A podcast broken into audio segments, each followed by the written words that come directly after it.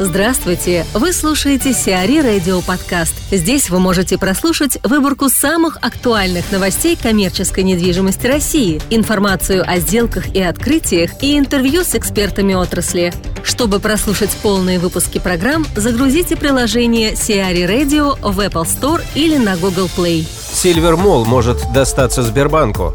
Сбербанк подал ходатайство о приобретении 100% долей Интеграл Девелопмента, владеющего торгово-развлекательным комплексом Silver Mall в Иркутске. Представитель Сбербанка сообщил, что поданные в ФАС документы не связаны с покупкой долей в компании, и банк не намерен их приобретать.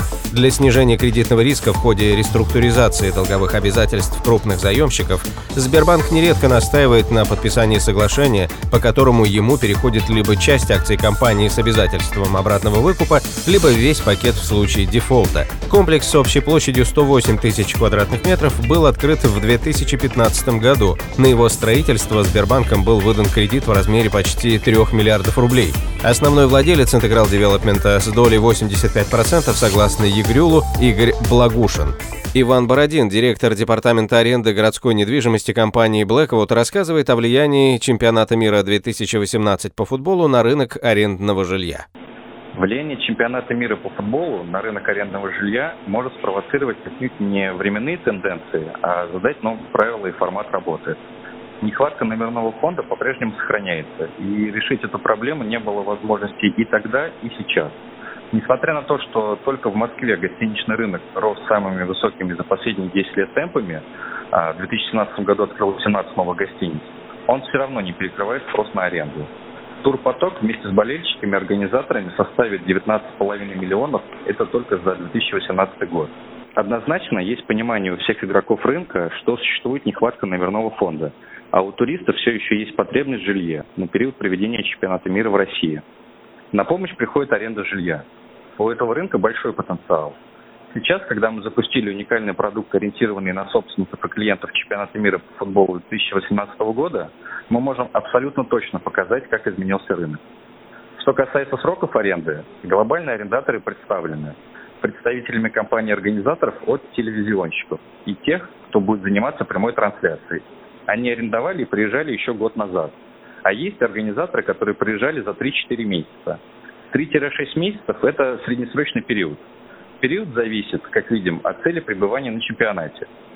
Есть и другие категории арендаторов, организаторы и фанаты в разных ценовых сегментах. Компании-организаторы и физлица – это болельщики. Они снимают квартиры на краткосрочный период. А организаторы – это те компании, которые занимаются вещанием. Они заинтересованы в квартирах в историческом центре города Москвы с видами на основные достопримечательности. На Кремль, на храм Христа Спасителя, Воробьевы горы, МГУ и так далее. Желательно из окна.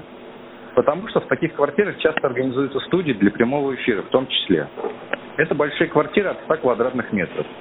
Некоторые клиенты ищут несколько квартир в жилом комплексе, чтобы разместить всю съемочную группу. Физлица, они же болельщики, ищут квартиры в зависимости от своего бюджета. То есть более состоятельные клиенты ищут в центральных районах, они рассматривают варианты как краткосрочной аренды, так и остановку в отеле 4-5 звезд. Болельщики поскромнее арендуют квартиры в непосредственной близости к месту проведения спортивных мероприятий. Это метро Фрунзенская, Воробьевы горы, Раменки, Ломоносовский проспект, то, что примыкает к стадиону Лужники. Также это метро Спартак, относительная близость к стадиону Пушина. Либо хостелы. Но хостелы сейчас уже все забиты, и найти в них место становится нелегко. Средняя ставка для краткосрочной аренды месяц-полтора, она в два, два с половиной, три раза выше, чем для долгосрочной. Среднесрочная и долгосрочная не отличаются по цене фактически. Она составляет 404 800 рублей в месяц.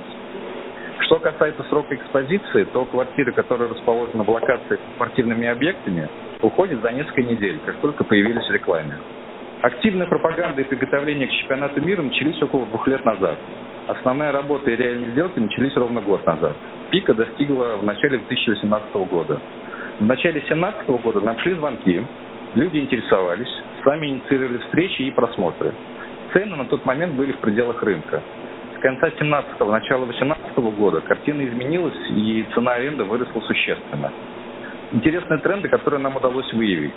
Арендаторы на период проведения чемпионата мира выезжают из своих квартир на дачи, к родителям, к друзьям и сдают их болельщикам. Второй тренд, который на Западе получил свое развитие, в России это новинка, но мы зафиксировали его появление.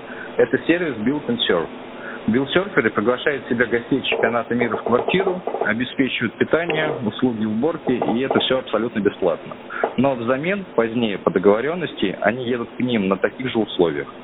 Существуют также рейтинги таких хозяев. Хотя у нас менталитет отличается от западного, тем не менее мы прогнозируем интерес к данному сервису и в дальнейшем. IKEA станет компактной.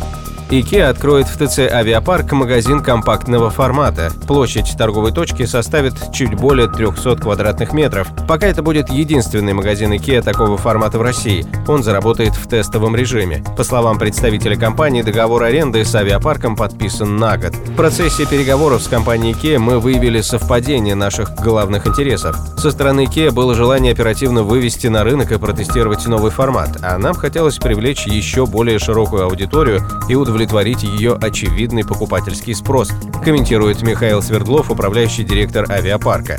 По результатам тестового периода IKEA определится с развитием проекта.